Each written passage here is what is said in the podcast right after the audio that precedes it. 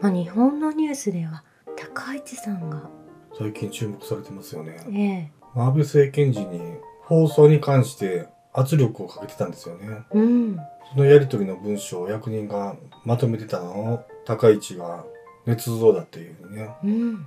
言ってるんですけれども、ええまあ、その発言自体がうん、まあ自民党の正体を表してますし、うん。自滅の兆候を表してると思うんですよね。第二次安倍政権以来の法秩序や民主主義を相反するような行為であろうと、是が非でも強行したい場合は、何でも閣議決定の乱用で無理やり押し通すようになった自民党政府。はい。まあその効果が今効かなくなってきているとも思いたいんですけれども。えまあ、ですがあの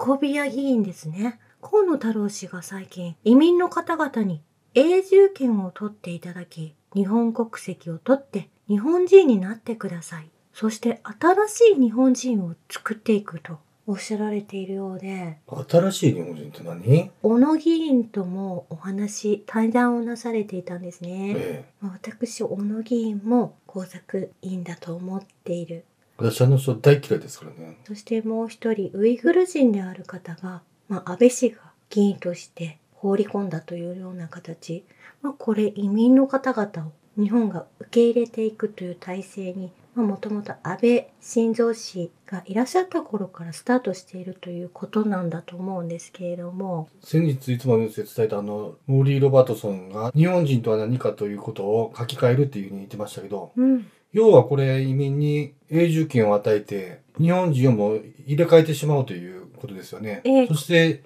今批判の的に当てる 2, 二世三世議員の立場を有利に持っていこうという、そういう工作じゃないですか。自民党の目指すところでありこえれえ統一教会や創価学会の目指すところでもあると思うんですよね。何も許さへんからな。まあこれが中国で拡散中だということなんです。ねえ移民大歓迎。最初はまず永住権を取ってください。まあいずれ国籍を取って日本人になってください。新しい日本人をどう作るかとの議論で、まあ今日本の中に外国人の方々が、まあパーセンテージでだいたい1.76%と言われているんですけれども、はまあこの2世3世を入れるとこんなどころではないと思うんですね。い。うん。まあ、今から日本国籍を取ろうと思っていらっしゃる方も含まれると相当数の数になると思うんですよね。はい。そして中国語字幕付きで中国でこれが拡散されていて中国の方いらっしゃいませということだと思うんですけれども、うん占領やこれ。中国人だけじゃなくウクライナ人もそうだと思いますし、まあ、いろんな国の人たちが混ざってくるということになっていくんですよね。日本の中でグローバリゼーションしようとしてるわけでしょ。まずこの運び屋日本の人数を薄めてしまったという工作をまず先手でねえ。行ってこのような発言をなされているんですね。とんでもないやろだな。このような議員が必要なのか、まあ、滞在を犯しているとも言えると思うんですよね。ねえ。日本政府に入り込み日本人になりすまして日本政府を乗っ取った外国人たちが外国人に援助だ生活保護を健康保険だ返済不要奨学金だとばらまくのは当たり前になってしまい支援に見せかけたこれは略奪になると思うんですよねねえ。もうそのツケは全て日本人が背負っているワクチンで被害も背負ってしまっているということなんですようん。ワクチンは強制でもないですからいやもうこいつの体中にワクチンを隙間なく打ち込んで、コオロギ食を穴という穴にね、流し込みたいですよね。というかもう公共の面前に出てほしくないですし日本の道路を歩いていただくことも車で通行していただくこともお店で物を買うことも全てこの方に対してブロックしてほしいなと思うんですこのブロック太郎が。ブロックはしてるからこうなるんですよね。まあ、そして早々にまあ中国でご自身が国籍を取られればいいんじゃないかなと思うんですよね。そうですよ。今日本が最も行ってはいけないことそれは移民促進外国人の参政権付与 LGBT 法と同性婚コオロギ食太陽光パネルの設置とメガソーラーこの5つともを推進しているのがこのデマ太郎なんですようねん。どこから生まれてきたんだというような害虫であるとしか思えないんですけれどもねこの方が次期総理候補ナンバーワンとして推しているのは一体誰なんでしょうこの作品が推してるんでしょうね。まあ実際に NHK がですね、ワクチン遺族会の記者会見を取り上げたということで、まあこのデマ太郎の命も先細りしていくんだろうなと思うんですよね。はい。まあそして、あれやこれや、まあ慌ててマイナンバーも進めている。うん。まあそれこそもう憲法違反だと思いますし、ワクチンの義務化も憲法違反。はい。あの彼らがやっていることは、まあ、日本国の方ではない方たちが動かしていると意識しておくと、それに右に習えということは私たちにはできない、うん。まあ、そういった考えを持っておかなければいけないということなんでしょうね。ね間にマスコミが挟まっていてですねそれをに日本国民を誘導しようとするんですけれどもそれ自体も何の効力もない。これ日本国憲法がある限り、彼らはずっと犯罪行為を積み重ねていっていることになりますからね。えー内容も茶番であってそういった情報を耳に入れないということねまあおかしなことを言っているなというぐらいで、止めておかなければいけない内容だと思うんですよねはい。そして台湾有事は起こらない起こそうとしても起こせないアメリカがいるんですねうん。まあ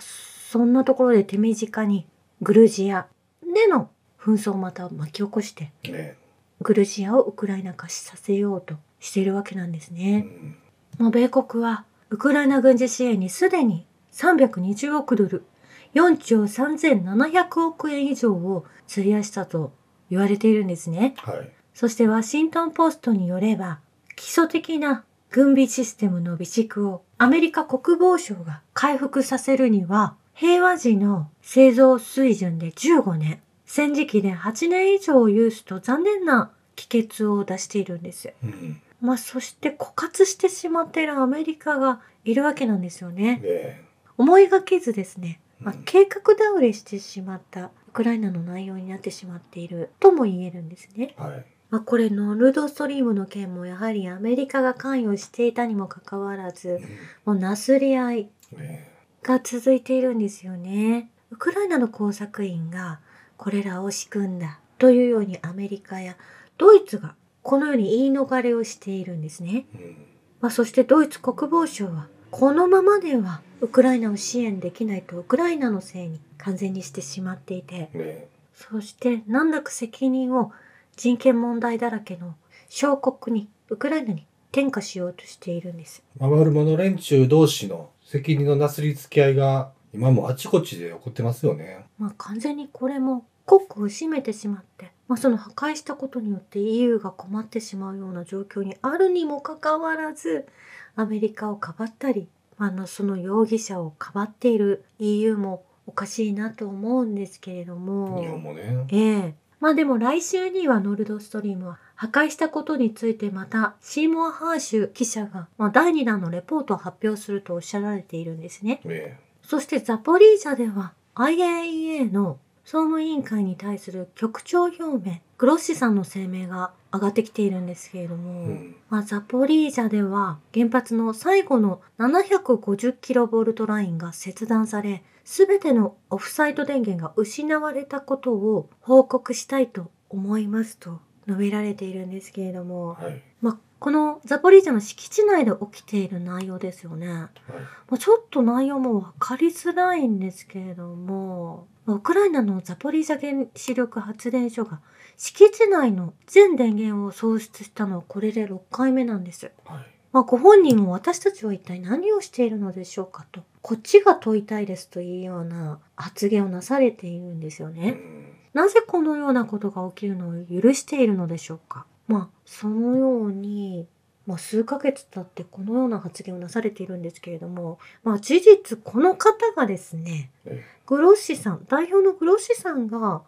まあ、こういった攻撃をウクライナ軍が行っているということをうんご存知だと思うので、はいそれを告白すればことは早急に解決する話なんですよね。そうですよね。もうノルドストリームもそうなわけで、はい。大の大人がですね事実起こっていることを言えなくされている、まあ、それによってお仕事をなされている、うんまあ、黙らせられながらお仕事をしている人たちがたくさんいるわけですよね。もうすごく無駄にお金が動いているなと思うんですけれども、えまあ、日本もザポリージャにたくさんの金融支援をしているわけなんですけれども、はいまあ、黙らせるため口をつぐむためのお金が投入されているんじゃないかと。ー嵐ね。まあ、ですがザザポリージャの地域を訪れた外国人ジャーナリストがドイツスペインイタリアポルトガルトルコの方々が最近になって集められたようなんです。えーまあ、そうするとウクライナの過激派が犯罪を犯していることを確認することができたと記者の報告が上がってきているんですね。はい。まあ、実際にこれはウクライナが核の恐喝に利用しようとしたのはまさにこの発電所だったということが明らかになっているんですけれどもその中にいらっしゃる IAEA の代表のウロッシさんははっきりしたことを述べられていないという中と外でえこのように分断、まあ、内容が食い違ってきているということなんですよーうね。んまあ、全て国連やこういった国関連の団体が加わることで、まあ、早急に答えが見つけられなくしてしまっているという状況が伺えると思うんですね。もう証拠隠滅期間って考えたらいいですよね。うーん。まあ、そんな中、イスラエルでは、イスラエル空軍がシリアの北部アレッポ市の国際空港にミサイル攻撃を始めているんですよね。え滑走路を破壊して、やはりそのシリアの地震、震災が起きた後、物資がまだまだ届かないようにイスラエルが攻撃している。これアメリカと連動していて、まあ、シリアを弱体化させる。まあ、これ以上にですね、シリアを枯渇化させたい。まあ、そこに助けに入るのがロシアとイラン。えうん。なんですね。まあ、そこを狙っているんだと思うんですけれども国民の方々が被害に遭われてしまう見舞われてしまうというのは見過ごせないなと思いますしえ昨日のアメリカ上院議員議会で、まあ、否決になったわけですけれども米軍がシリアから撤退しないえうん。理由がこのイスラエルとお互いに組んでいるということが分かってくると思うんですね。そうですね。まあ、そしてイスラエルの方ではやはりこのパレスチナに対して、まあ、土地をたくさん奪っていってるわけなんですね。はい。それに関しても国連のグテレス事務総長はパレスチナ領におけるシオニストの違法な入植地建設の停止を求めるとともに入植地建設行為の全ての国際法に照らし違法であり停止されるべきであると語っているんですけれども、うん。まあ、やはりこれも止めることができていない。ただ発言しているのみになっていると思うんですね。えまあ、ですが、数日前の南アフリカ議会でパレスチナ人に対する攻撃と違反が続いているため、イスラエルの占領組織と外交関係のレベルを下げる決議を採択されているんです。えうんアフリカの会議の中でそのように採択されたということなんですね。これは素晴らしいことですね。まあ、世界の情勢を、まあ、汲み取ってすぐにその議会で話し合われているこれ国連より大きくなってくるんじゃないかと思うんですよね。いや、これ本当、時代が変わってきましたよね。そして、まあ、やはりイスラエルの中でも国民はネタニヤフ政権の司法改革に反対する集会を行っていて10万人が集まっているんです。すごい数集まりましたね。そしてパレスチナの抵抗組織ハマスも国民は屈せず、イスラエルの犯罪は必ず報復を受けると立ち上がっているんですよね。ええまあ、このイスラエル、シリア問問題、パレスチナの問題もそうですけどねう。ん